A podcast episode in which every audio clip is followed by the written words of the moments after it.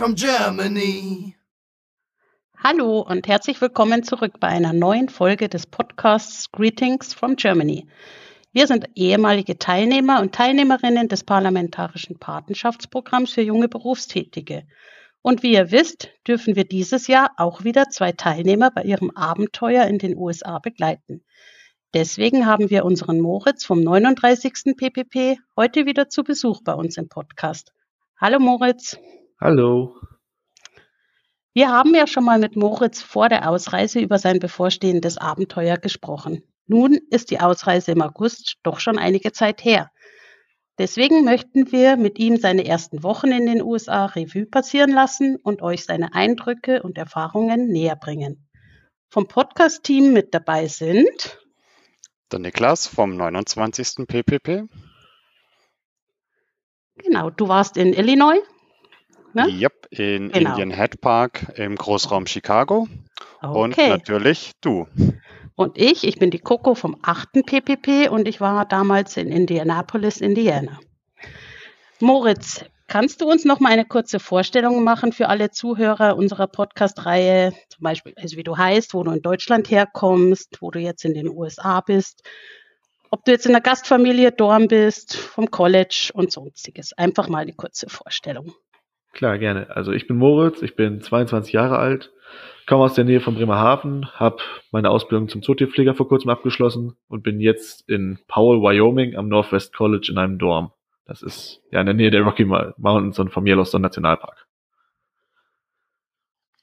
Sehr cool. Äh, also doch schon sehr ländlich geprägt bei dir, oder? Ja, das ist, also jeder, der hier mit uns und mit mir am College ist, wir sagen alle, das ist Mitte vom Nirgendwo. Also das ist wirklich der letzte Arsch der Heide. Wir haben 6000 Einwohner. Nächste größere, ich sag mal, die nächste größere Stadt Cody ist, ich glaube, 30 Meilen, 40 Meilen entfernt. Also das ist auch so der nächste Ort zum Walmart. Also selbst die, selbst die Fastfood-Läden hier machen um elf zu. Nichts hat hier 24 Stunden auf, außer die Tankstellen. Wahnsinn. Das ist sehr ländlich. Wenn du sagst, äh, zum Yellowstone und zu den Rocky Mountains, das ist dann wahrscheinlich etwas weiter, oder? Ja, Yellowstone ist von mir aus etwa 80 Meilen. Ach gut, das Ich sag mal, ist, ist, theoretisch in einer Stunde schaffbar, wenn man ein ja. bisschen über dem Speedlimit fährt. Aber spätestens ab den Toren von Yellowstone wird das dann so auf 15 Meilen runtergeregelt. Mhm. Das ist so etwas mehr als 30 km/h und also, da fährt man dann eher langsam durch. Rentiert sich auch erfahrungsgemäß. Also Yellowstone genau. ist ähm, traumhaft. Mega. Also muss ich unbedingt nochmal hin. Ja, also wir, ich war da. Aber kommen wir hoffentlich vorgestern das erste Mal da. Echt? Ah ja. Cool. Ja. Dann machen wir es doch jetzt gleich. Und wie lang war es? Wie lang waren wir da? Oh Gott, ich glaube sieben oder acht Stunden. Also das war mit meinem Fish and Wildlife Management Kurs.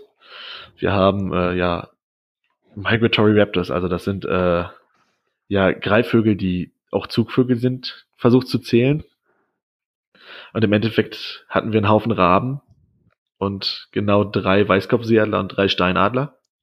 Das war so die Ausbeute. Und ja, eine ganze Menge, ganze Menge äh, Elk, das ist äh, Wapiti, Hirsche und äh, ja, Bisons. Cool, aber sonst der erste Eindruck vom Park. Bist du da voll äh, in der Natur drin? Ja, das ist, also das ist Wahnsinn. Wir waren halt auf so einer, so einer Klippe neben dem großen Yellowstone Lake und das war einfach Wahnsinnsaussicht. Das ist, ja. also da fahre ich auch auf jeden Fall nochmal hin. Ich weiß nicht, ob ich es dieses Jahr nochmal schaffe wegen dem Schnee, weil mit dem ersten Schnee machen sie immer den Park zu. Aber nächstes Jahr im Frühling auf jeden Fall. Nee, also ich war vor einigen Jahren äh, nach dem PPP äh, auch im Yellowstone, ich glaube zwei oder drei Tage. Es war einfach nur mega. Also da hat's mir echt die Sprache verschlagen. Ja, es ist auch noch, ähm, mir hat's sogar besser gefallen als äh, Grand Canyon und so. Ich meine, das ist ganz was anderes, aber ich fand dieses Yellowstone, das war ja die Natur, das ist so genial. Das ist, ja. Das kann man fast nicht beschreiben, das muss man einfach gesehen ganz haben. Ganz genau. Ja. Das muss man gesehen haben. Genau. Mhm. Ja, aber dann kommen wir später sicherlich auch nochmal auf das Thema Yellowstone zu sprechen. Ähm, versuchen wir es mal, äh, das Ganze chronologisch aufzubauen, okay. bevor es äh, in einer Art Wildwuchs endet.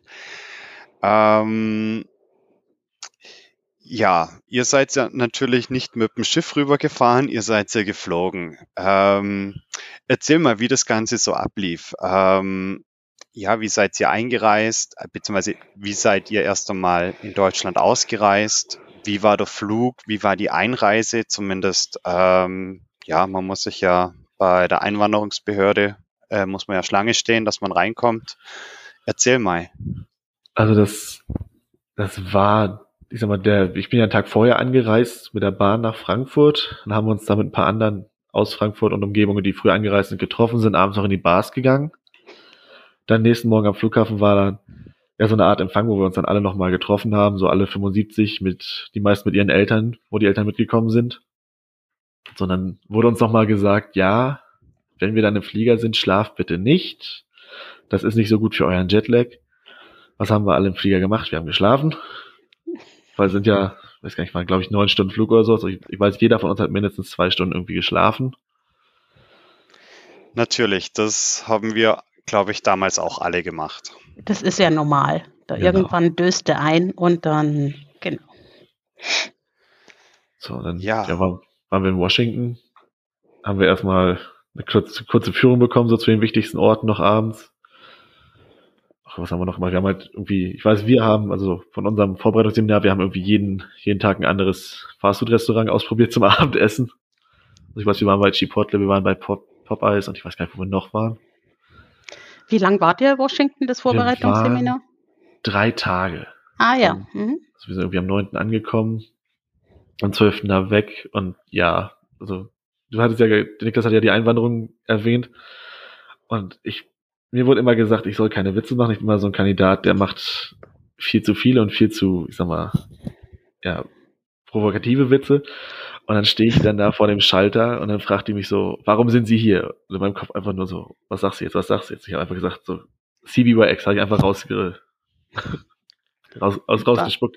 Und ich war so, ja, hast du denn dein, dein Visumszettel dabei? Ich so, hier ist mein Visumszettel, hier ist das, hier ist das, nehmt das alles, guckt euch das an, lasst mich rein ging dann relativ fix zum Glück. Also es war jetzt nicht so lang, wie wir uns das alle, alle vorgestellt hatten. Aber war schon, war schon ein Erlebnis. Ja, vor allem, wenn man zuvor nicht in der USA war, die Einreisepraktiken, die sind schon etwas anders als, ja, wenn man jetzt einen Flug innerhalb der Europäischen Union wahrnimmt. Klar. Ist dann auch noch mit äh, Fingerabdruck, oder? Genau. Äh, ich Oder? weiß gar nicht, ob ich den Fingerabdruck machen musste, aber ich weiß, wir hatten den ja alle aufgenommen in den, in, beim ah. Visumsantrag. Ah, okay. Ich, ich, weiß es nicht mehr, ob ich mhm. den kann sein, das, aber das ist ein bisschen verschwommen. Kann's ja. Also wenn ich mich recht erinnere, du musst immer einen Fingerabdruck immer, abgeben auch. und also wir waren, ähm, in, also ich war Bild. jetzt im Frühjahr, genau, und da habe ich es auch machen müssen im Urlaub. Hm. Aber ja, es ist schon was anderes. Es ist ein bisschen aufregend, aber wart ihr alle mit einem Flieger und alle zusammen wir in waren, Washington? Wir waren alle mit einem Flieger. Mhm. Ich glaube, zwei mussten nachkommen, weil da irgendwas mit dem Visum nicht gepasst hat. Okay. Aber das weiß ich auch nicht mehr so richtig. Aber ich weiß, wir ja, sind. Ein Großteil war auf jeden Fall im gleichen Flieger. Und dann ging es von Washington danach aus wie weiter? Ja, von Washington aus sind wir, äh, also ich und noch jemand, der jetzt in North Dakota in äh, Devil's Lake sitzt, sind wir nachts um halb drei aus dem Hotel ausgecheckt, in dem wir waren, sind dann zum Flughafen. Genau, weitergeflogen sind wir mit United nach Denver, durften aber erstmal am Flughafen in Washington warten bis vier Uhr morgens, bis dann die Schalter sich geöffnet haben für den, für die Gepäckabgabe und das Ganze drum und dran. Da hatten wir natürlich noch das Glück, an den falschen Computer zu gehen und die und Blankozettel rauszuziehen fürs Gepäck konnten wir dann aber auch klären, sind dann durch den halben Flughafen gelaufen, weil der Flieger irgendwie um 6 Uhr oder 5.30 Uhr, also auf jeden Fall relativ früh ging, nachdem der Flughafen öffnet. Genau, da wurde mir dann erzählt, ja, wir haben alle, alle Overhead-Bins, also die ganzen Gepäckfächer über den Köpfen sind voll. Bitte gib deinen dein Handgepäckskoffer hier auch nochmal ab. Ich gebe den Handgepäckskoffer ab und stellt sich raus, ja, eigentlich noch alles halb voll gewesen. Also hätte man ja auch locker mit ins Flieger, in den Flieger nehmen können, aber mir wurde dann später gesagt, ja, das ist United, da muss man immer so ein bisschen mit ein paar chaotischen Sachen rechnen. Genau, dann waren Trotz, wir in Denver. Dass Allianz sind. Ja, dann waren wir in Denver, sind wir erstmal durchs komplette Gate B gelaufen. Also Denver ist ein riesiger Flughafen. Das ist echt, das war Wahnsinn. Da in Denver sind wir durchs komplette Gate gelaufen, um dann den Flieger nach Devil's Lake zu finden. Das hat dann auch alles geklappt und ich hatte dann irgendwie noch drei oder vier Stunden Aufenthalt in Denver, bevor es für mich weiterging nach Cody. Genau, da habe ich einfach erstmal einfach nur, nur wirklich Gate B erforscht und Fotos da gemacht und alles drum und dran, weil ich dann auch gedacht habe, nee, ich, ich wechsle jetzt nicht noch spontan das Gate. Am Ende verpasse ich meinen Flieger, das mache ich jetzt nicht. Genau, dann war ich in Denver und dann wurde ich da von, äh, in Cody, wurde ich da von einer von unseren ja, Intercultural Coordinators, wurde ich da abgeholt und ins, ins Dorm gebracht. Hast du vorher gewusst, oder, dass du ins Dorm kommst und nicht zu einer, zu einer Familie? Ja, ich wusste das tatsächlich, weil das stand mhm. in der in meiner Platzierungsmail, dass ich mhm. Part-Timer bin und dadurch im Dorm lebe. Aber mir wurde dann auch relativ schnell von meinen Koordinatoren gesagt, ja, wir haben eine, eine Friendship Family für dich. Also es ist so ein, so ein Programm, wo dann internationale Studenten, die im, im Dorm leben, halt irgendwie eine Familie haben in den USA, wo die dann auch mal zum Essen vorbeikommen können oder einfach so vorbeikommen können, einfach um das amerikanische Familienleben auch zu sehen. Okay. Ja und die hast du? Ja. Und, und sind die, haben die Kinder? Wie ist das so? Das Warst ist, du da schon öfter? Äh, also ich war ja schon ein paar Mal. Meistens, wenn, mhm. wenn ich da vorbeikomme, dann, dann grillen wir auch. Also der Vater ist, äh, der ist im Endeffekt Redakteur bei Eastmans. Das ist im Endeffekt ein, ein Jagdmagazin, so ähnlich wie Wild und Hund in Deutschland. Genau, und die haben vier Kinder. Und ja, eigentlich so ein typisch amerikanische Familie. Mit wir beten vorm Essen und wir haben häufiger Brisket und Rippen und wer vorbeikommen möchte, der kann vorbeikommen. Also die machen auch relativ viel mit den internationalen Studenten. Schön. Das ist ja cool. Ähm, ja, aber wie empfindest du so das Familienleben? Also wenn du in dieser Familie bist bei deinen, ja, ich nenne es jetzt mal Freunden, ähm, wie ist der Unterschied zwischen dort und Deutschland daheim? Natürlich ist es nicht die eigene Familie, aber quasi die Ersatzfamilie. Ich weiß nicht, ich finde, da ist jetzt für mich gar nicht so der große Unterschied, aber ich muss tatsächlich auch sagen, die Kinder, die sind alle, ich glaube, die älteste ist sieben, die ist jetzt gerade im zweiten hm. Jahr der Grundschule und der kleinste ist irgendwie anderthalb. Also sind alle da noch sehr jung, deshalb, also ich kann das tatsächlich jetzt gar nicht so sehr auf meine Kindheit mehr zurückbeziehen, aber ich würde sagen, es ist schon, schon ziemlich gleich. Gut, äh, bist ja leider nicht den ganzen Tag bei denen, aber das ganze Grillen, äh, das Barbecue wird es bei denen in dem Fall auch so zelebriert, wie, wie man es so aus Filmen und wie es auch ja, Coco und ich also, kennen. Also ich weiß, das erste Mal, wo ich da war, da gab's, da gab's Rippen und das waren irgendwie, also wirklich zwei komplette, komplette Rippenbögen, die er da einfach in seinen Grill, Smoker, Multifunktionsgrill, wie auch immer man es nennen möchte, gepackt hat. Und letztes Mal, wo ich da war, da gab's Brisket und Rippen, weil er mehrere internationale eingeladen hatte. Ich habe irgendwie drei oder vier von diesen, von diesen Zipbeuteln mitgenommen mit, mit Leftovers. Einfach, dass ich nicht die ganze Zeit im Dorm und in der Cafeteria essen muss. Hast ja. du das Gefühl oder ist es so, wenn du jetzt zum Beispiel irgendwie sei es Probleme mit Auto oder dann mit irgendwas hättest oder bei ja, irgendwelche Probleme, dass du die auch ansprechen könntest und sagen, ey, Leute, ähm, könnt ihr mir da helfen? Oder irgendwie? Ja. Ist das also schon, ich kann, oder? Ich kann die wirklich tatsächlich alles fragen. Also die sind auch immer so, ja, wenn du Geldprobleme hast, sprich mit uns. Ich bin immer so, nein, ich spreche nicht mit euch, wenn ich Geldprobleme habe. Ich möchte kein Geld von euch. Da fühle ich mich ja, da fühle ich mich dann ja noch richtig euch so irgendwie gegenüber verpflichtet. Also die bieten halt immer, also die bieten wirklich sehr viel an, was sie für einen machen. Mhm. Deswegen, das ist schon, das ist schon relativ cool. Aber wie gesagt, so Geld werde ich von denen wahrscheinlich nicht annehmen. Das ist irgendwie so, nee, das macht man nicht. Nee, aber es ist einfach, denke ich mir, jetzt gut zu wissen, egal was ist, du könntest kommen ja. und könntest die fragen. Ne? Ja. Genau. Hm? Das beruhigt auch auf eine gewisse ja. Art und Weise, wenn man weiß, ähm, man ist im Dorm nicht so wirklich allein gelassen, sondern hat auch genau. eine Anlaufstelle, wo man äh, jemanden kontaktieren kann, wenn mal der Schuh brennt. Ja. Also ist also, vielleicht auch für deine Familie zu Hause gut zu wissen, denke ich. Ja, die, die Na? wissen das. Ich habe immer noch regelmäßig WhatsApp-Kontakt mit zu Hause. Ja. Und jetzt, ich, ich werde ja immer gefragt, ja, hast du mal Bilder? Und ich bin so ein Kandidat, der vergisst das. Also ich vergesse stumpf, mhm. Bilder zu schicken. Und jetzt habe ich tatsächlich irgendwas entdeckt, was ich glaube auch für unsere Familie relativ gut etabliert hat.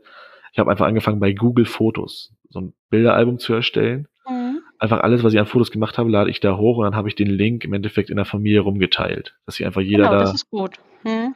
da hinzufügen kann, also einfach angucken kann, wenn ich neue Bilder hochlade. Also das ist das war relativ praktisch, weil so vergesse ich nicht, dass ich irgendwie Bilder rumschicken muss, sondern ich lade die einfach in dem Album hoch und dann hat sich das erledigt. Ja, ist, glaube ich, eine sehr äh, ja, gute Lösung. So sind die immer up to date und äh, du kannst es nicht vergessen. Genau. Hast du im Dorm, du bist allein im Zimmer, oder? Äh, nee, tatsächlich nicht. Das ist hier wie so eine, wie so eine WG tatsächlich. Also es gibt ah. hier auf dem Campus gibt es drei verschiedene Dorms. Es gibt einmal Coda Hall, das sind wirklich nur Einzelzimmer. Dann gibt es Lewis und Clark, das sind die standardmäßigen Doppelzimmer. Und ich bin jetzt hier in, in Simpson Hall. Das ist im Endeffekt, ja, das ist wie so ein, wie so ein WG-Leben. Also wir haben eine, eine, kleine Küchenzeile, zwar ohne Herd und alles, weil das mhm. theoretisch nicht erlaubt ist. Nee, das ist hier, wir sind jetzt hier vier Leute in der WG. Und ja, wir haben hier, also wir haben schon einiges rumgerückt, weil es gibt ja auch so, so Common Rooms draußen und sowas. Da stehen dann auch so Standen Couches.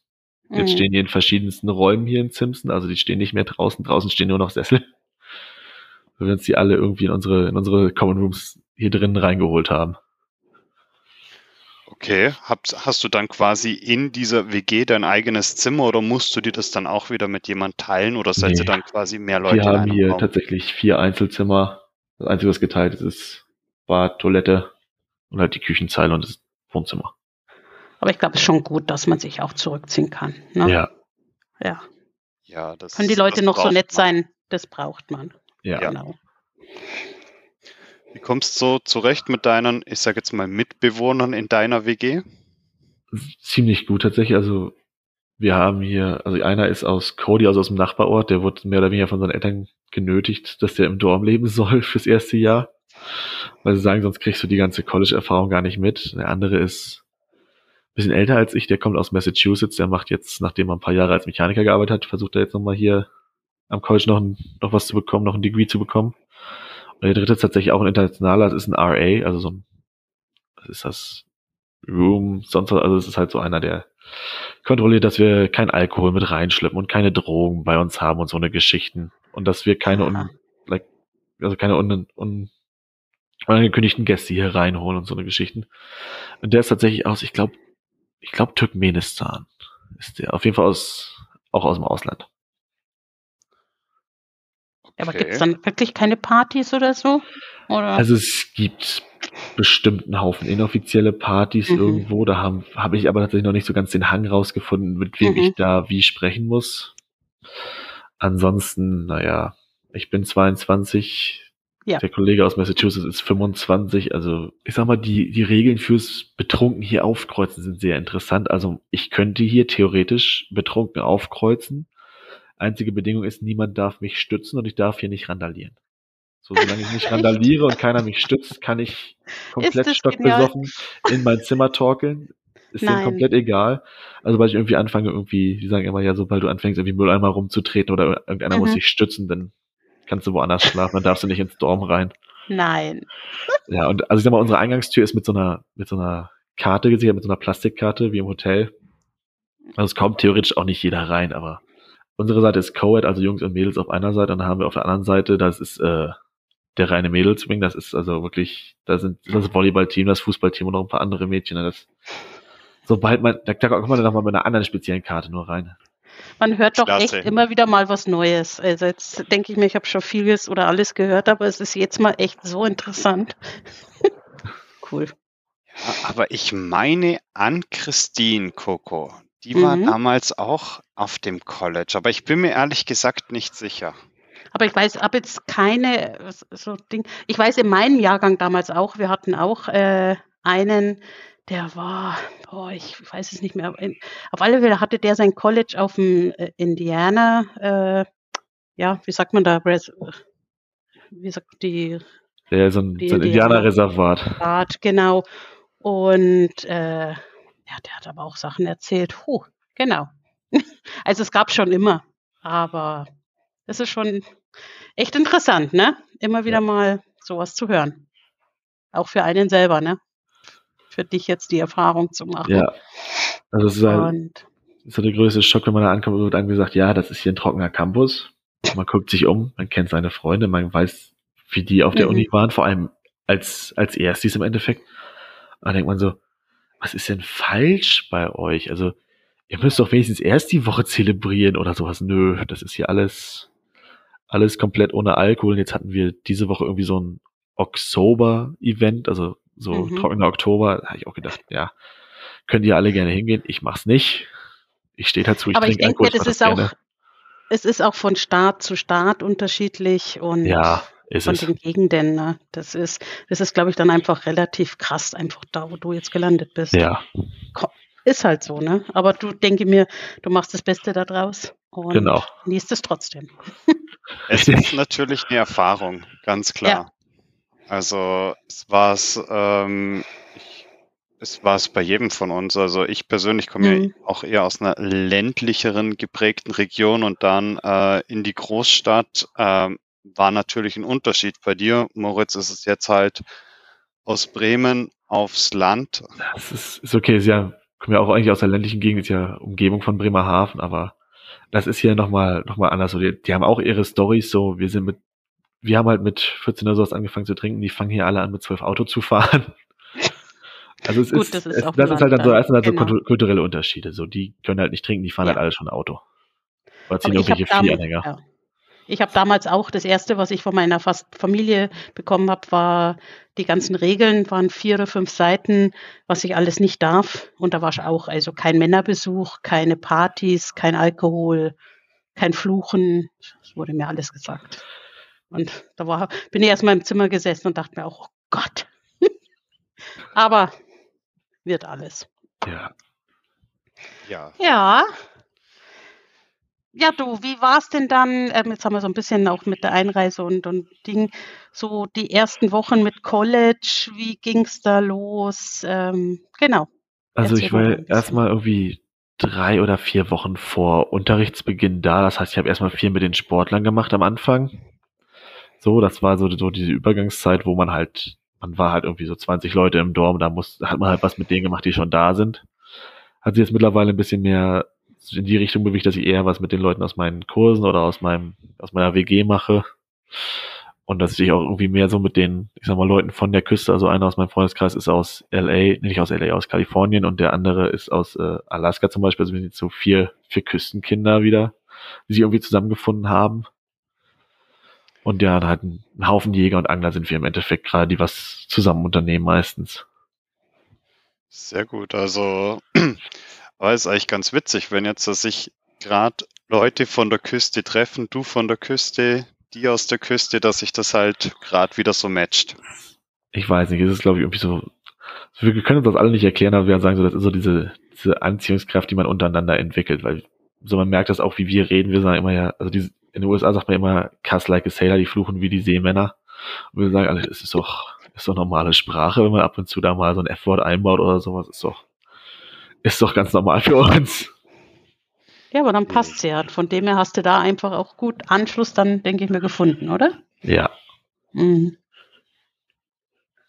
Ja, jetzt kommen wir vielleicht zu einem etwas ja, anderem Thema. Also natürlich äh, über deine Zeit, aber ähm, was waren jetzt mal so deine Highlights in den letzten Wochen und was war also dein tiefstes Low, wo du echt gedacht hast, was mache ich hier eigentlich? Das ist also, immer eine Frage, die stellen wir ganz gerne. Die stellen wir auch regelmäßig und ja, ist immer ganz interessant, was da rauskommt über die Zeit. Also meine absoluten Highlights sind zum einen mein erster Fisch, den ich hier gefangen habe. Das war eine kleine Regenbogenforelle, das ist irgendwie jetzt eine Woche her. So, das ist, das war relativ cool. Dann auf jeden Fall, ja, die Football-Saison, die ich hier bisher hatte, der Trip to Yellow, nach Yellowstone, das war auch relativ cool. Ich überlege gerade, was noch, was war noch relativ, also ich nenne es jetzt mal ein Lowlight, war, was bei uns in der Nähe passiert ist. Also wir sind hier im absoluten Bärengebiet, also wir haben also wir sind in so, im Endeffekt in so einem Tal. Auf der einen Seite ist Yellowstone, das ist mehr so das Grizzly-Gebiet und die, der Bereich in die Richtung. Und die andere Seite ist, äh, sind die Bighorns, das ist Schwarzbärgebiet. Und das war, glaube ich, letzte Woche Samstag, also vor einer Woche ungefähr. Ja, vor einer Woche war das, genau, vor einer Woche. Da sind vier, vier von unseren Wrestlern sind äh, in der Nähe von Cody Vanan gewesen. Und zwei wurden tatsächlich von einem Grizzly angefallen. Also das hat's wirklich durch sämtliche Nachrichten gemacht. Also Leute aus verschiedensten Staaten hier an der Uni haben gesagt, okay, das war bei uns in den nationalen Nachrichten. Ich habe das jetzt, gestern habe ich einen Artikel bei Sport 1 dazu gesehen. Bei Facebook. Also, ja, der eine, der war in meinem, der ist in meinem Fish- und Wildlife Management Kurs, der wurde als erster angefallen. Dem hat der Grizzly im Endeffekt direkt den Arm gebrochen. Boah. Und der zweite, Krass. der zweite ist dann im Endeffekt, die hatten irgendwie, die haben es halt nicht geschafft, ihr Bearspray zu, zu aktivieren. Und der Mhm. zweite ist dann einfach in diesen Grizzly reingerannt, hat versucht, ihn da irgendwie runter zu wresteln, hat dabei ordentlich Wunden im Gesicht auch davon getragen. Mhm. Und dann sind zum Glück aber noch zwei andere, die mit denen unterwegs waren, noch dazugekommen, konnten den Grizzly dann vertreiben und die dann zum Auto und ins Krankenhaus bringen. Das war so jetzt, sag ich mal, Oh, das, so das, das Campus Lowlight. oh, das ist Sehr aber schon, ne, wenn man sowas hört. Ähm, Sind es nicht so die niedlichen, süßen Bären, sondern, das- jo. Kennt man jetzt auch eigentlich eher nur so aus dem TV und Ja. ja, ich denke mal, man beschäftigt sich jetzt nicht unmittelbar so damit, aber wenn das jetzt quasi bei euch, ich sag jetzt mal, doch sehr nah ist, dann verständlich, dass das Ja, der also- entsprechende Low ist. Also mein Prof hat dann auch für den Trip nach Yellowstone, der hatte dann wirklich für jeden mindestens eine Dose, also extra große Dose Bear Spray dabei, also einfach nur für die ist so Möglichkeit, ein- falls es passiert. Ist so ein Abwehrspray oder was ist Das das? ist im oder wie so Endeffekt- Tränengas oder. Das ist hochdosiertes Pfefferspray. Also es gibt ja einmal so das, mal, das Oh, ja. normale Pfefferspray, was man irgendwie so kriegen kann. Ja. Und Bear Spray ist nochmal noch mal zwei, Okay. drei Nummern stärker. Aber da muss man das auch, wenn du sagst, du gehst mal äh, angeln oder fischen halt und irgendwie sollte man sowas dabei haben, ne? Man sollte zumindest wissen, wo man ist und ob man das braucht. Ja. Also ich weiß, wo ich jetzt bisher angeln war, dann brauchte man das zum Glück nicht, weil es Okay. meistens irgendwie an irgendwelchen Campingplätzen war Mhm. oder irgendwelchen, ich sag mal, eher Recreational Areas, wo meistens noch andere Leute Mhm. in der Umgebung sind oder andere Autos oder es nah am Auto ist. Mhm. Aber wenn man dann wirklich in die Berge fährt und dann irgendwie da dann noch wandern geht, irgendwie zwei, drei Stunden, dann muss man das auf jeden Fall dabei haben. Ja, das ist auch schon ein Erlebnis, was du noch nicht kanntest, denke ich mir mal. Ja. Also ich, ich muss jetzt sagen, ich war immer noch auf meinen ersten Bären, den ich so in der Natur Ja. sehe, aber das muss dann nicht, das muss dann nicht passieren, dass der mich anfällt. Nicht so, da kann ich darauf ne? verzichten. Genau. Verständlich, Ja. ganz klar. Mhm. Gibt's denn irgendwas, wo du jetzt nach den paar Wochen, wo du drüben bist, äh, wo du sagst, boah, das vermisse ich total aus Deutschland? Oh ja, das ist, es klingt total bescheuert, aber das bei uns das Essen prinzipiell in Soße schwimmt. Also das ist, Mhm. ich habe ja meistens Kantinenessen. Wir haben eigentlich auch eine relativ gute Auswahl. Es gibt immer was gekochtes, es gibt immer irgendwie fertig Burger und Pommes und es gibt auch irgendwie immer Pizza in verschiedensten Varianten oder Sandwiches kann man sich machen. Mhm. Aber ich weiß nicht, was es ist. Aber zu diesem gekochten Essen, das ist dann meistens irgendwie Reis oder sowas und Fleisch und Gemüse. Ich weiß nicht, was die machen in der Küche, aber die können das Gemüse nicht vernünftig durchkochen. Das ist immer irgendwie hart. So, auch wenn es eigentlich weich sein sollte. Mhm. Und es, es gibt halt irgendwie nie Soße. Man kriegt da halt diesen Reis und dann steht man da und denkt sich, ja, okay. Was, was gibt es jetzt für Soße? Zum Beispiel hatte ich jetzt neulich gab das, das nannten sie mediterranes Gemüse mit Reis und griechischem Hühnchen. Mhm. Also das Gemüse, das waren dann auch so Auberginen und Paprika und was nicht alles, das, und auch Champignons dabei, das war alles hart, wo man echt gedacht hat, habt ihr das gekocht oder habt ihr das einfach nur geschnitten und aufgewärmt? So. Ja, vielleicht am Herd vorbeigetragen. Ja, genau, aber er hat Genau. vorbeigetragen. Denn halt Reis, aber wieder komplett ohne Soße, anstatt dass man irgendwie, keine Ahnung, wenn es schon griechisch mediterran sein soll, dass man irgendwie wenigstens Metaxa-Soße oder sowas dazu macht. Das fiel komplett aus und das, Stand doch, stand doch sicher irgendwo eine Flasche Ketchup. es gibt überall Ketchup, Ketchup Mayo, Barbecue-Soße, kann ich mir immer holen, wenn ich möchte. Ja, also. Also, also also ich kann das Problem nicht verstehen. nee, das, ist wirklich das, was ich absolut vermisse, dass nichts, vor allem wenn es mit Reis ist oder sowas, dass es nicht in Soße schwimmt. Ja. Ganz Okay. klar. Bin Ja, ich voll bei dir. Ich auch. Ohne Soße geht gar nichts. Nee. Stell dir Egal. mal vor, Spätzle ohne Soße. Ja. Ja. Ich mache sogar, wenn ich einen Schnitzel mache, einen Wiener Schnitzel, mögen meine Männer Soße dazu. Okay, krass. Ja. Hm, Nee, Ja. also deswegen, wir verstehen dich da komplett. Genau. Ja, sind da voll mit dabei. Ähm, ja, wir haben jetzt ja von dir schon ein bisschen so ein paar Einblicke bezüglich des College bekommen. Ähm, möchte ich gerne auf ein paar Sachen noch weiter eingehen. Ähm, was hast denn du so für Kurse belegt? Weil, ja, das, du kommst ja ursprünglich ja. aus der Tierpflege. Und wie sieht das so bei dir aus? Was hast du für Kursangebote? Dass man, also auch Bestandteil des Programms ist ja, dass man einen berufsnahen Kurs belegt oder zwei zumindest. Irgendwie so. Also ich habe ja nur sechs Credits, also im Endeffekt sechs Unterrichtsstunden offiziell als Part-Timer und dann habe ich äh, habe ich Fish and Wildlife Management genommen. Das ist aus der Zoologie. Das war so das, was mich am meisten interessiert hat. Das, da kriege ich vier Credits für und dann hatte ich erst noch überlegt, dass ich einen Kurs in der Musik nehme, weil irgendwie ist unser College relativ stark in ja so Agrarwissenschaften, Musik und wir haben noch relativ viel mit mit Pferden hier tatsächlich. Da hatte ich erst einen Kurs in der Musik und dann hat mich aber mein Professor im Endeffekt dazu überredet, ich soll mal ich soll mal seinen, einen seiner Kurse nehmen, wo es im Endeffekt so um, um Forschung und sowas geht, einfach, dass ich die Creditstunden dafür angerechnet kriege und dann hätte er wohl auch noch einen Job für mich gleich im gleichen Atemzug. Das, da habe ich dann meinen Musikkurs im Endeffekt sofort gedroppt und bin dann so, ja, okay, dann, dann habe ich jetzt halt zwei Kurse beim, beim gleichen Professor, einen im Fachbereich Zoologie, dem anderen in Biologie. Warum nicht? Du, und wenn es denn dann auch gleich mit dem Job verbunden ist, warum nicht? Das ist doch super. Genau. Hat sich dann auch die du kannst ja im, im zweiten Semester kannst du ja wieder was anderes nehmen. Ne? Genau, da habe ich, da hab ich zwar mhm. nur drei fürs zweite Halbjahr, mhm. aber ich, also ich sag mal, ah, ja. ich werde wahrscheinlich versuchen, Fish and Wildlife Management weiterzunehmen, auch wenn es vier sind. Einfach weil ich das irgendwie, ich finde das gut, das gibt es irgendwie in Deutschland nicht. Ja. Und dann kann ich das noch ein Jahr weitermachen. Oder ein halbes. Gibt es auch nicht an jedem College, glaube ich. Also meinen gab es das nicht. Nee, bei mir auch nicht. Aber ist ja cool, wenn das passt. Genau. Ähm, ja, aber wie sieht das Ganze dann aus mit Job? Du bist dann in dem Fall Part-Timer, oder? Genau, also ich mach, habe jetzt sechs Credits am College und arbeite 20 Stunden in der Woche. Genau, und mein Job ist im Endeffekt so ein, so ein Forschungsjob von meinem, ja, von meinem Fish and Wildlife Management Professor.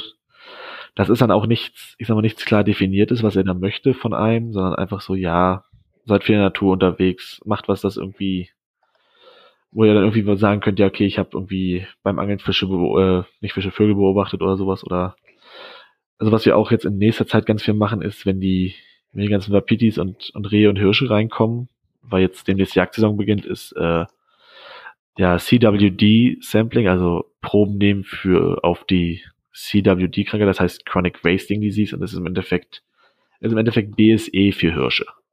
Und da sollen wir halt gucken. Okay. Dann nehmen wir die Lymphknoten raus aus den Köpfen, die wir bekommen und schicken die dann ein zur, ja, zur Game and Fish Behörde, also zur Jagdbehörde im Endeffekt oder Naturschutzbehörde. Und die untersuchen das dann im Labor, diese Proben auf entsprechende Krankheit. Wahnsinn, krass, dass sowas, also natürlich, dass es Krankheiten gibt, aber äh, ich glaube, ich persönlich könnte das nicht, äh, die also entsprechenden Organe dazu rauszunehmen. Gut, das hast du ja. Denk ja, mehr. Ne?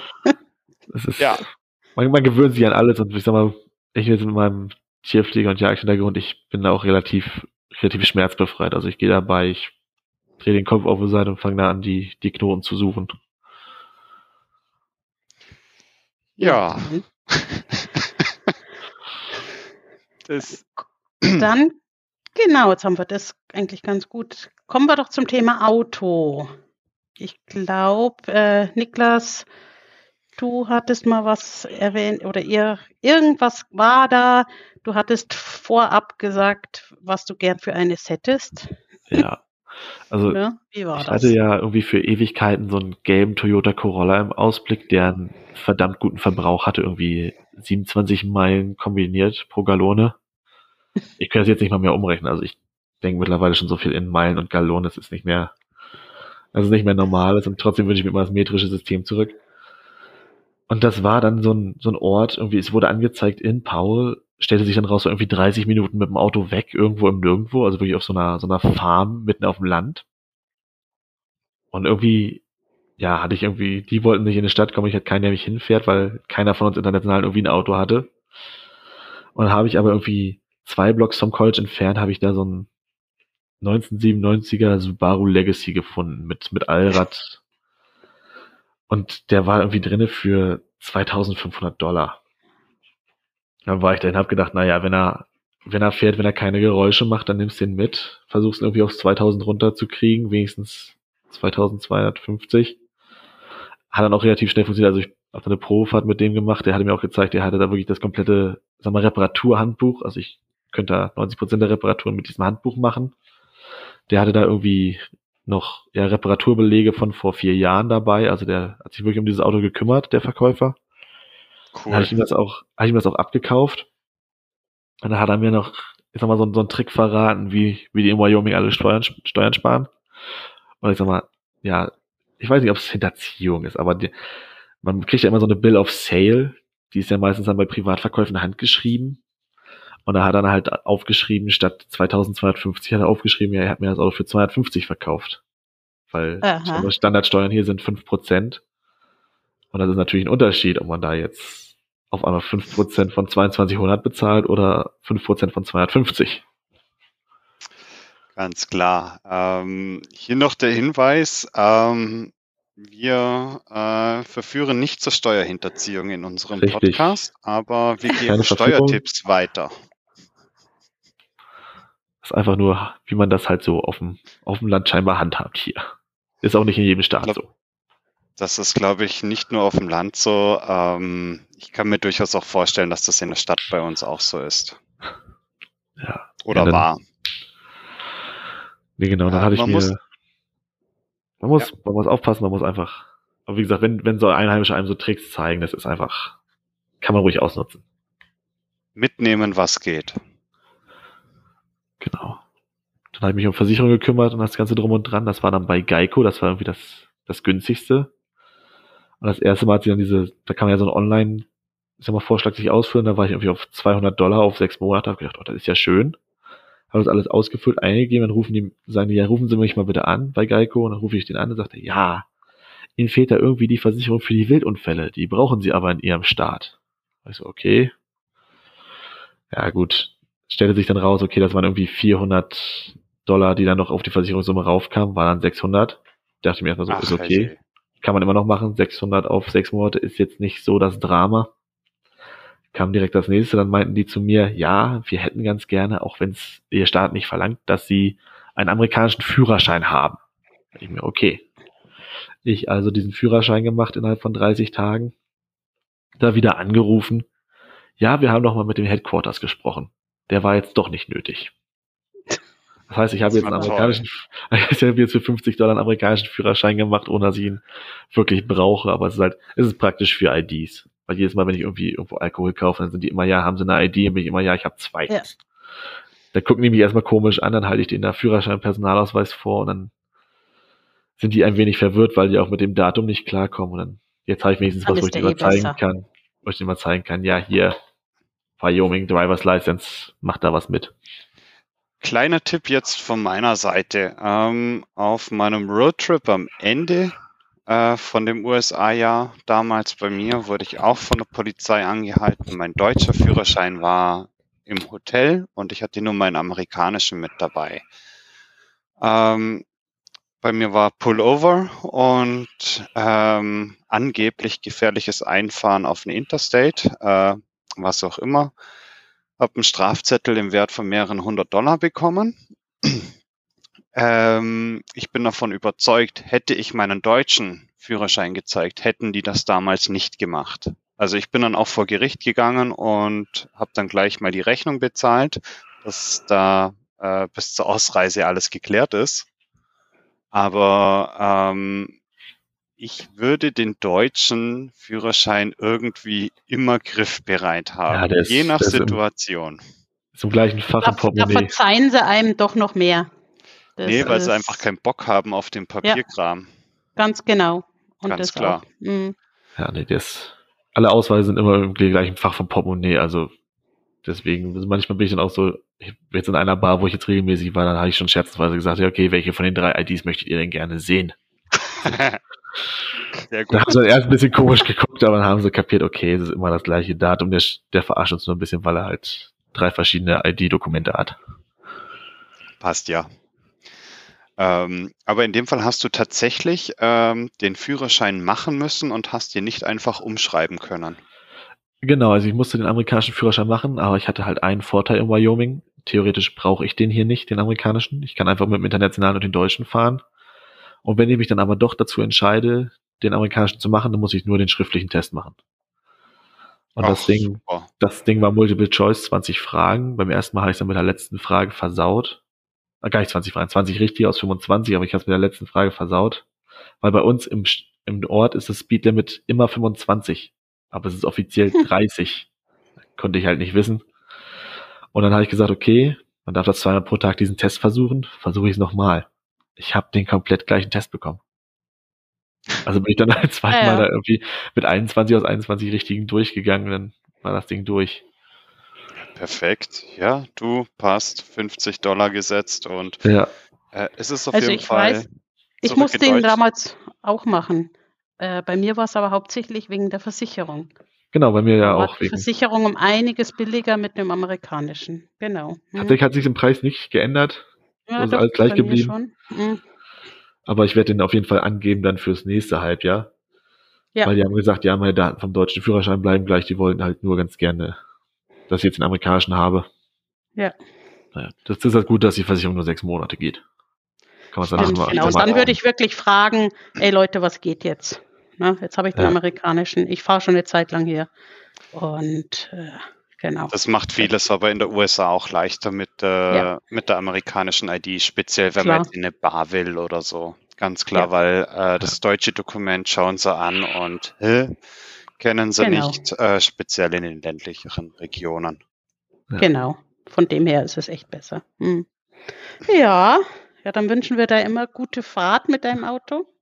Ja? Danke. Ja, wie ist jetzt von, vom, von, äh, wie ist da das Wetter? Jetzt kommt da ein richtiger Winter normalerweise oder wie ist das so? Ja, da, wir warten mehr oder weniger auf den Temperatureinbruch. Also wir hatten jetzt ja. gestern noch 32, äh, nicht 32, 22 Grad Celsius ja. tagsüber. Nachts geht's dann so runter auf, ja, je nachdem, wie der Wind gerade steht, 10 bis 0. Mhm. Und es soll wohl aber nächste Woche, sagen sie alle, nicht wärmer als 60, also so im Bereich um 15 rum. Mhm und aber wohl auch, soll wohl Winter geben, wo die dann bei den Fahreinheiten ins Minus gehen.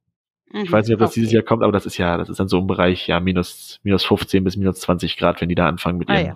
Fahreinheit auf Null runterzugehen.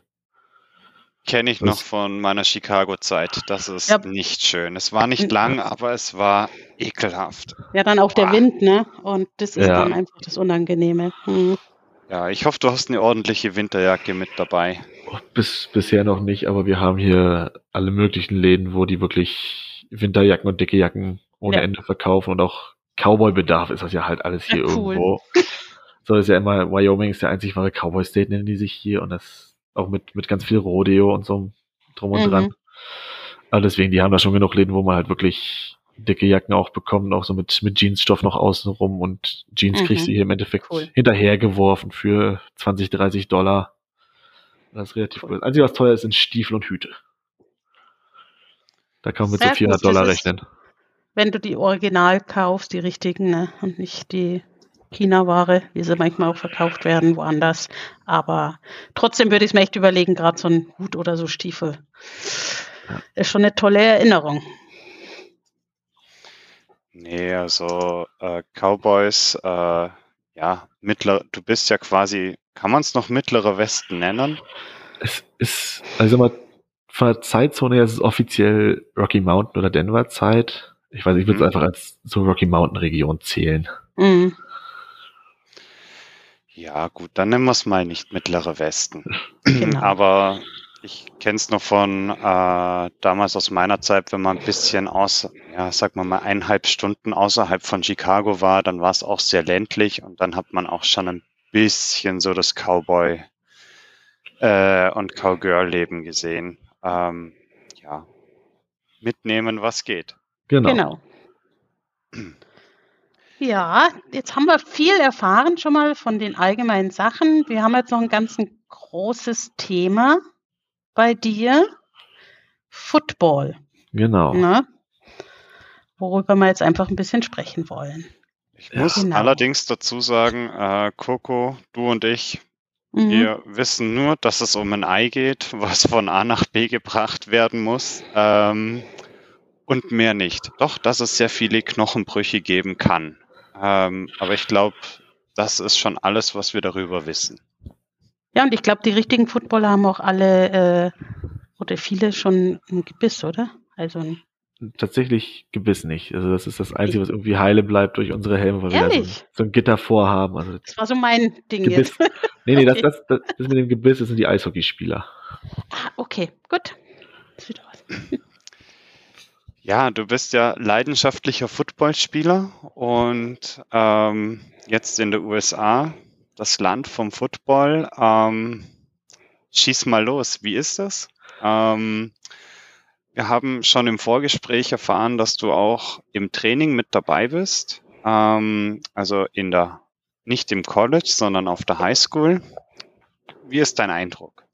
Ach, wie ist mein Eindruck? Also ich sag mal, wir haben in Deutschland das Rad auf jeden Fall nicht neu erfunden. Also wir machen vieles in Deutschland gleich wie in den USA. Für mich ist es, war es ein bisschen neu alles, weil man muss sich umstellen von diesem, okay, ich spiele auf, okay, jetzt bin ich Trainer und habe hier einen Haufen Highschool-Kids zwischen 14 und 18 rumrennen oder 15 und 18, die alle, ich sag mal, noch irgendwie pubertär sind, aber alle irgendwie chaotisch. Also ich sehe die auch irgendwie nicht so als so, ich sag mal so, die Kinder, die ich da irgendwie, mit denen da irgendwas mache, sondern eher so wie kleine Brüder. Und ja, ich habe hauptsächlich halt auf meiner Position mitgeholfen beim Training, also in der Offensive Line und Defensive Line. Und ich habe denen immer gesagt, passt bloß auf, wenn ihr eine ungerade Zahl seid, ich mache mit. So, das ist mir egal, ob ich keine Ausrüstung anhabe oder wie auch immer, dann mache ich damit, dann mache ich euch ein bisschen die Hölle heiß. Da haben sie erst alle gelacht. Und dann waren sie auf einmal ungerade. Und dann habe ich da gegen die gespielt und gegen die gearbeitet. Die waren ein wenig schockiert. Ich war so, oh Gott, Coach, wie, was machst du? Du bist doch, du bist doch schon voll alt mit, mit 22. Du bist doch schon voll alt. Wie kannst du noch, wie kannst du noch so gut sein? Wie kannst du so mobil sein? Genial. Ja, der Überraschungseffekt ausgenutzt. Ja. Genau, und unsere Saison ist jetzt im Endeffekt gestern zu Ende gegangen, zumindest die reguläre. Leider mit einer krachenden Niederlage gegen Cody, die aber seit, seit Jahren ungeschlagen sind. Weil sie auch, also in den USA das Highschool Football, das ist so, so gelevelt. Das ist also ähnlich wie unsere Ligen, das ist dann, das geht dann von 1A bis in Texas gibt es sogar 7 und 8A. Das ist dann je nach Spielstärke, wie viele Kinder man an der, an der Schule hat, gestaffelt und Cody ist freiwillig von der 4 in die 3 runtergegangen. Das ist eigentlich totaler Schwachsinn. Die haben irgendwie 200 Kinder bei sich an der Schule, die, Highschool-Football spielen. So, die sind da alle auf einem vernünftigen, auf der vernünftigen Diät und allem drum und dran. Also, wir sagen immer, die haben bei uns in der Liga nichts zu suchen. Die sollten eigentlich Liga höher spielen, aber da haben wir dann jetzt nochmal auf den Deckel bekommen. Aber ansonsten war die Saison ziemlich ausgeglichen.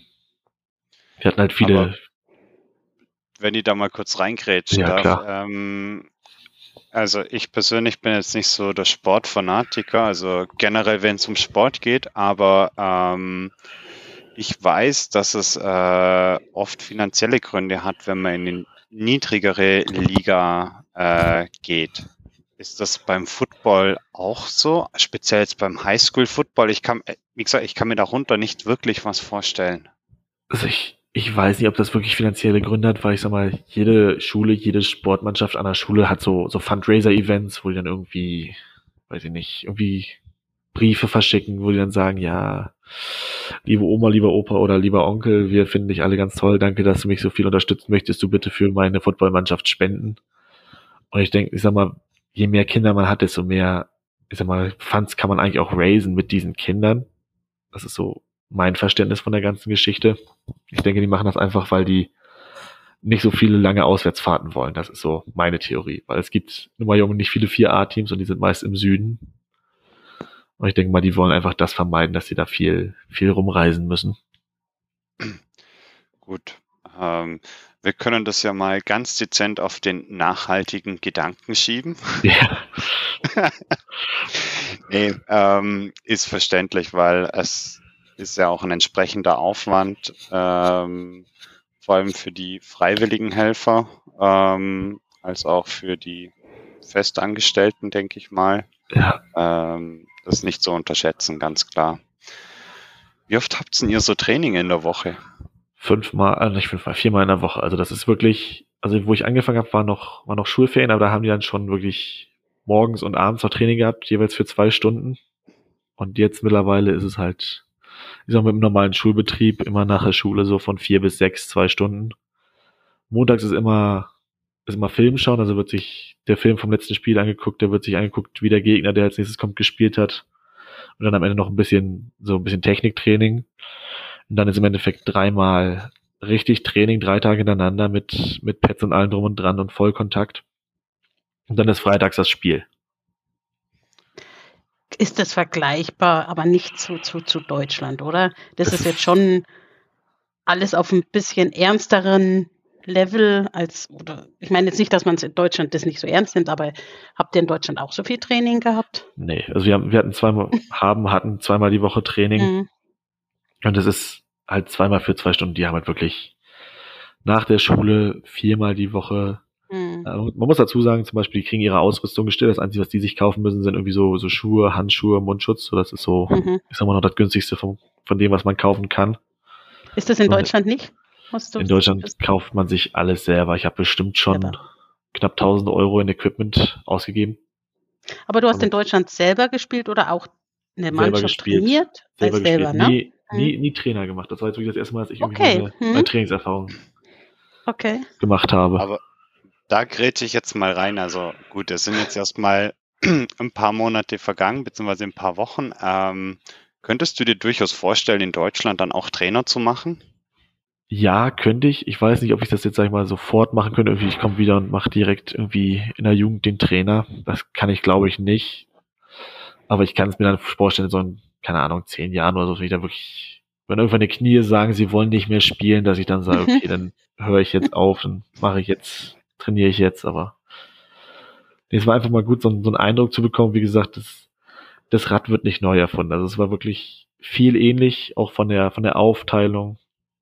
Den einzigen, sagen wir, großen Unterschied, den ich jetzt bemerkt habe, war einfach, die haben viel mehr Trainer, einfach weil ich glaube, bis auf ich und noch ein zweiter Trainer, die waren freiwillig da. Also so einer für die für die Werfer noch mit dabei, um den Cheftrainer zu unterstützen und ich war halt für die, für die Line mit dabei, um die zu unterstützen und der Rest, das waren alles, alles irgendwie Lehrer aus der Stadt. Also der eine ist Grundschullehrer für Sport, der, der Cheftrainer ist an der Highschool Sportlehrer, der Line-Trainer, der macht Mathe und Naturwissenschaft an der Middle School und die anderen sind auch irgendwie alles so Lehrer halt an der, an der Highschool. Also das sind mhm. wirklich sechs festangestellte Trainer, die aber im Endeffekt nebenbei noch, noch Lehrer sind.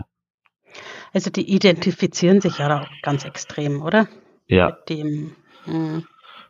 Also es ist nicht so extrem wie jetzt in Texas oder anderen Staaten, weil wir halt wirklich mhm. anders geprägt sind, aber ich sage mal, von Trotzdem. dem, wie ich jetzt die Kinder erlebt habe, die sind alle doch mehr auf diesen Football-Chip, auch wenn einige sagen, okay, ja, Wrestling mhm. ist meine Hauptsportart, aber die sagen alle, okay, ja, wenn ich ans College gehe, dann möchte ich eigentlich nicht mehr wrestlen, dann möchte ich lieber Football spielen wenn da jetzt so Spiele sind, jetzt im Vergleich auch zu, zu Deutschland, wo du selber gespielt hast, weiß ich ja nicht, wie das bei euch war, mit, mit, mit Zuschauern, wie viel da sind, mit, mit Fans. Ähm, da gibt es wahrscheinlich auch einen Unterschied, oder?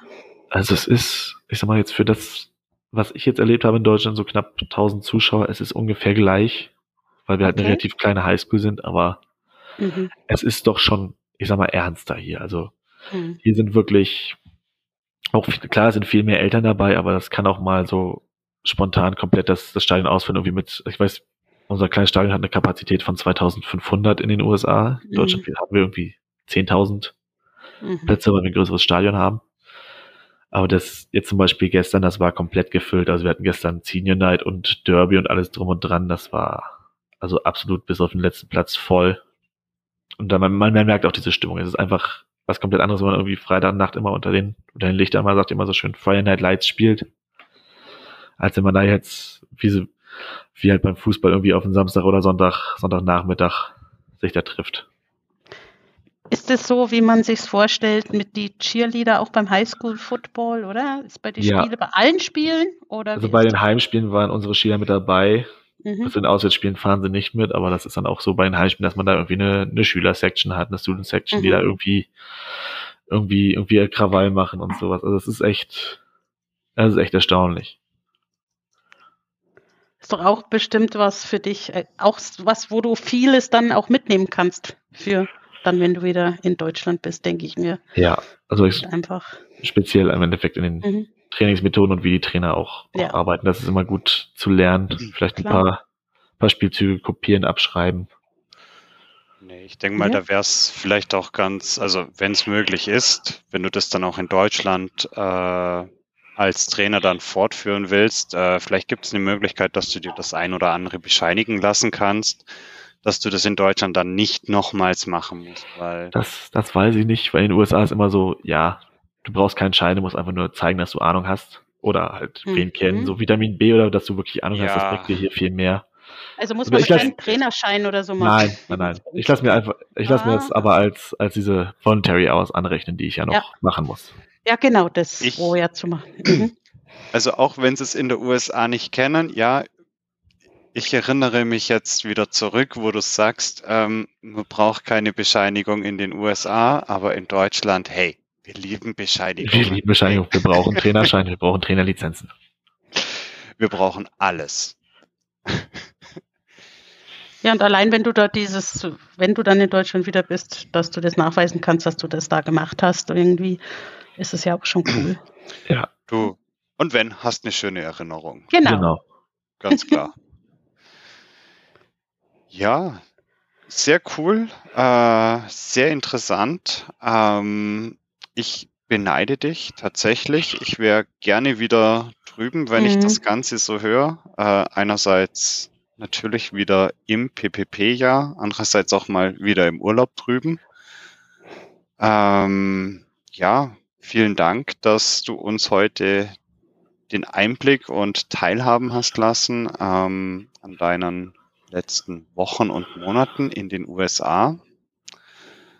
Ähm, ja, soweit freue ich mich dann schon mal aufs nächste Interview mit dir, was bis dahin alles passiert. Ich hoffe jetzt kein weiterer Bärenangriff bei euch in der Umgebung. Und da muss ich jetzt nachher gleich mal googeln. Ja, also, also, wir können auch drauf verzichten. Ihr müsst einfach mal googeln, irgendwie Northwest College Grizzly okay. Angriff oder sowas. Also ihr, ihr findet was. Cool.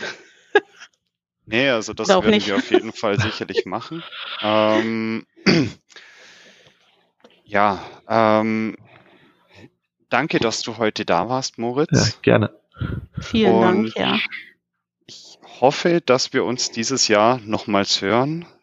Allerspätestens, denke ich, äh, erfahrungsgemäß vom letzten Jahr könnte es auch äh, nach Silvester werden, beziehungsweise nach New Year ähm, um eure Erfahrungen von Halloween bis New Year mitzubringen, wie ihr das Ganze so erlebt habt. Ja, ich freue mich. Genau. In diesem Fall, vielen Dank. Dankeschön. Ähm, bis zum nächsten Mal. Ja, bis zum nächsten Mal. Alles Gute. Greetings from Germany.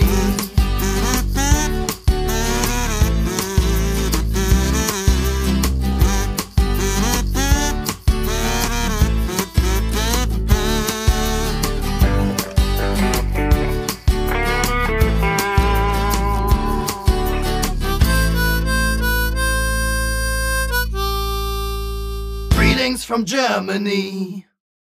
Greetings from Germany ist eine Produktion des PPP Alumni e.V., dem ehemaligen Verein des Parlamentarischen Patenschaftsprogramms für junge Berufstätige. Für Fragen und Anmerkungen meldet euch bei podcast.ppp-alumni.de.